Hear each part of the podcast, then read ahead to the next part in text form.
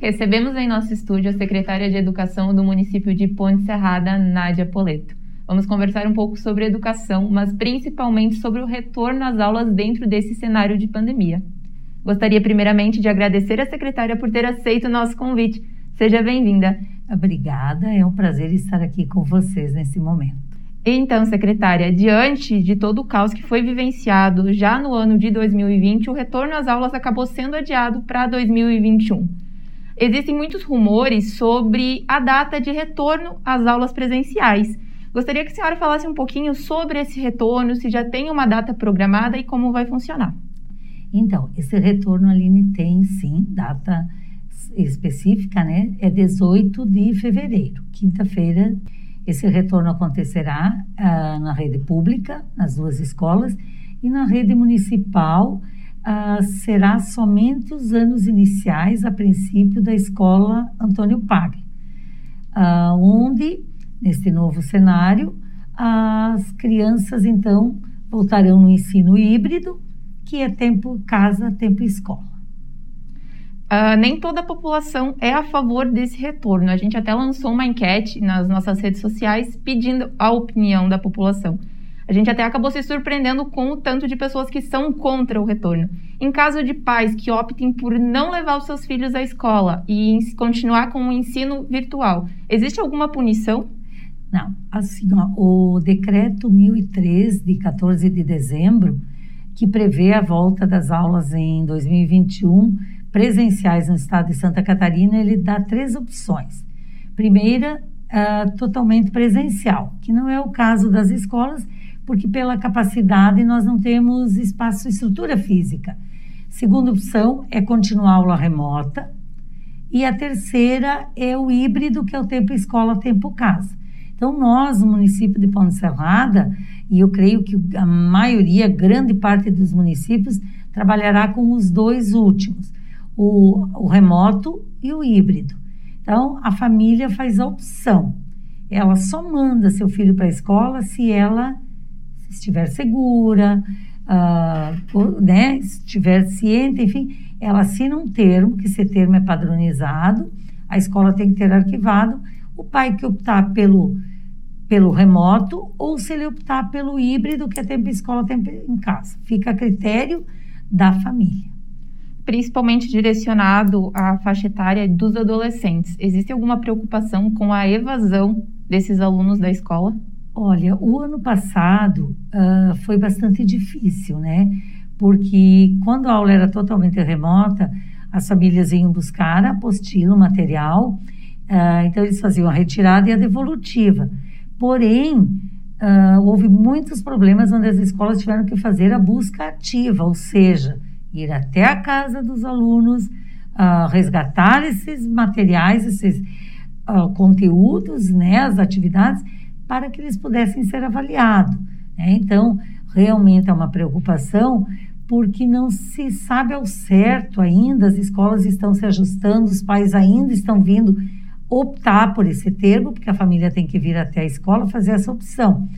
Mas assim, ó, eu, eu vejo que eles estão ansiosos para voltar para a escola, porque a escola, os menores têm um encantamento pela escola e os maiores também, porque é lá que eles encontram os amigos, é lá que eles que eles se sentem bem, né? E a escola vai estar preparada para acolher. Acredito que esse período de isolamento em casa também influencie nisso, né? É, Essa necessidade eu, que eles têm de retornar às aulas. Isso, de interagir. Eu falava nas reuniões, eu fiz reuniões de pais com todas as CIs e com as escolas. Terminamos ontem à noite, começamos na segunda noite, ontem à Segunda noite, as creches do AICEIs do bairro Bertéis Centro. Terça, a Antônio Pagli, a creche do Cascatinha. Quarta, as duas da Bahia Alta. Ontem, a comunidade do Adame. À tarde e à noite, creche e escola do CTG. Então, a gente falava para todos os pais que a escola que era o lugar onde eles encontravam amor, afeto, a interação, fechou-se no ano passado. E as crianças sentem essa necessidade, porque a gente vê nos olhinhos deles brilharem quando eles vêm junto com os pais para a reunião, quando eles vão na escola fazer a matrícula. É, eles, a escola realmente é um espaço de aprendizagem e que eles são acolhidos e é ali que eles uh, adquirem o conhecimento, né, para a sua vida. Então, eu penso que esse retorno, minha opinião particular, eles farão sim, eles estão muito ansiosos. Em questão dos alunos que possuem comorbidades ou os que convivem com pessoas que possuem, eles poderão retornar às aulas também? É, existe também um decreto, né? Então, todos o, o quem está uh, dentro do grupo de risco, tanto alunos como professores, né, os profissionais envolvidos e algum familiar, eles são amparados legalmente, né? Então, apresentam o laudo médico, os alunos e a família faz opção. E os professores da mesma forma. Então, convive com idosos de mais de 60 anos, permanece em casa, todas aquele, todo aquele protocolo que prevê nas diretrizes sanitárias e nos planos de contingências que todos os municípios fizeram. E depois do, do município, cada unidade escolar fez o seu, foi homologado. E é isso que nós estudamos nessa retomada, né?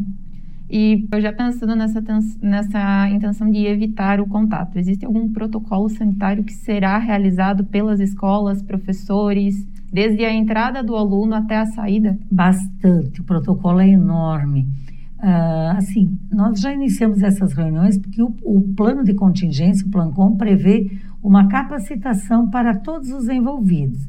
Então, nós já fizemos com os profissionais da educação, com os motoristas, inclusive dos terceirizados, fizemos com os pais, com as ASGs e com as merendeiras. Então, todos estão capacitados e receberam uma cartilha com orientações. Esse é o primeiro protocolo. Além disso, a escola está passando por uma mudança. Ah, ela terá que ter 50% da capacidade, isso é desde o transporte escolar, né? Vai vindo até a sala de aula. A escola tem que ser totalmente, totalmente reorganizada. Uh, somente 50% de crianças cada espaço, dependendo da sua metragem. Refeitório só pode uh, levar a criança se ele for totalmente isolado, que ninguém passe, higienizado a cada troca, senão a criança faz o lanche na sala de aula a sanitização, a higienização, o álcool em gel, a máscara, a temperatura, é todo um processo novo para todos. Alguns espaços das escolas sem poderem ser usados, exemplificando a biblioteca, ela não pode ser usada, o recreio não haverá mais, a criança chega, vai direto para a sua sala de aula, não pode ficar nos pátios, nos corredores. Então, o recreio é só lanchou, continua. Então, assim, é uma série de protocolos novos e um momento novo que nós teremos que viver agora, Sim, né? Com certeza. Acredito que levando já em consideração esses protocolos sanitários, uh, pensando na grande população que reside no interior, eu gostaria que tu falasse um pouquinho sobre o transporte, o transporte. escolar. Isso, então. Uh, inicia o processo lá quando a criança estiver aguardando o transporte no seu ponto de embarque. O transporte deve ter, como prevê o protocolo, um monitor. Por isso que nós, a Secretaria Municipal de Educação, só iremos começar com todos, porque não temos um monitor também, dependemos do processo seletivo. Até lá, são os motoristas que farão. Então, parou pegar a criança, tem que aferir a temperatura e borifar álcool para as mãozinhas deles. A criança tem que entrar, o adolescente, a gente se reporta como criança porque ele entra e senta sempre no mesmo lugar, obrigatoriamente, de trás para frente. Então, ele vai entrando, vai ocupando os últimos lugares que serão marcados, né, respeitando o, o distanciamento, a capacidade de 50%, e, e vai vindo, então, automaticamente vai complementando os bancos. Desembarcou na porta da escola, a escola, antes dele entrar no pátio, novamente irá ferir a temperatura e fazer. Ele entra, fica lá às quatro horas, sai. A escola, antes dele sair, afere a temperatura, o álcool em gel. Entra no ônibus, eles têm que aferir a temperatura, senta no mesmo lugarzinho que veio e volta para a sua comunidade. Se a criança apresentar temperatura quando chegou no ônibus na hora de aferir, essa criança não pode embarcar no ônibus. Então, o protocolo diz que ela teria que estar acompanhada com os pais ou responsáveis. Ou, como a gente sabe, cidade pequena, muitos vão com um amiguinho, com o vizinho, com o irmão. Alguém tem que estar responsável para levar essa criança de volta. O monitor ou o motorista liga, vai ter que ter o nome da criança com o telefone e diz: Ó, seu filho testou, apresentou uma temperatura acima do. Né, então ele terá que retornar para a família tomar providência. Comunica a família, comunica a comissão do plano de contingência e é feito um relatório, que as escolas fazem um relatório diário uh, para arquivamento e encaminhar para vigilância. Então tem que ter esse, esse relatório, esse protocolo lá. Então, assim, os ônibus serão higienizados é, uh, nos corrimões, nos bancos, cada uso, ou seja, no período da manhã, chegou no pátio, tem que fazer a higienização, vai ao meio-dia, volta, faz, enfim, todas as vezes. E a sanitização uma vez na semana. Né? Sanitização, a não ser que alguma criança que usou aquele transporte teste positivo, algum familiar, então daí tem que sanitizar logo em seguida para continuar fazendo o transporte. Em caso de crianças, a gente sabe que normalmente eles passam aproximadamente quatro horas na escola. Em caso de criança ou adolescente apresentar temperatura elevada durante esse período? É, a escola tem que, a unidade escolar, o ICIs, tem que prever uma sala de isolamento. Então, tem que ter dentro desse espaço físico uma sala de isolamento que, se a criança apresentar um sintoma, a professora ou diretor leva essa criança lá, isola das demais, comunica a família e a comissão, e a família vem pegar leva para o hospital, enfim, para fazer teste, para fazer uma, uma busca e se uh, testar né, positivo, comunica a escola ou algum familiar uh, para que a escola tome as providências, porque nesse protocolo também prevê que tudo volta à normalidade, mesmo hoje nós estando na, na bandeira vermelho gravíssimo, porém se três ou quatro crianças da mesma sala ou um professor e duas crianças, a comissão daí tem que tomar as providências, ou suspende as aulas da determinada sala, ou dependendo da escola. Ou seja, daqui a pouco inicia o andamento, tem que fechar a escola, né, ou a creche. Então, são situações que a gente só vai saber quando estiver Sim. no andamento da, Se das vai atividades. Né? É uma tentativa. É uma tentativa, que um momento ou outro teríamos que voltar à normalidade, né? Porque eu acho assim, a criança ela aprende muito mais com o lúdico.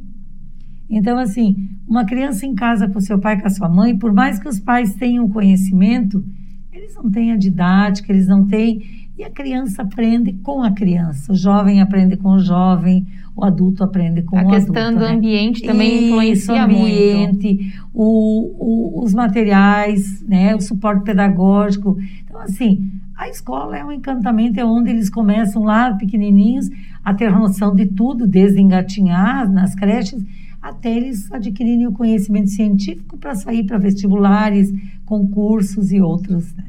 Sim.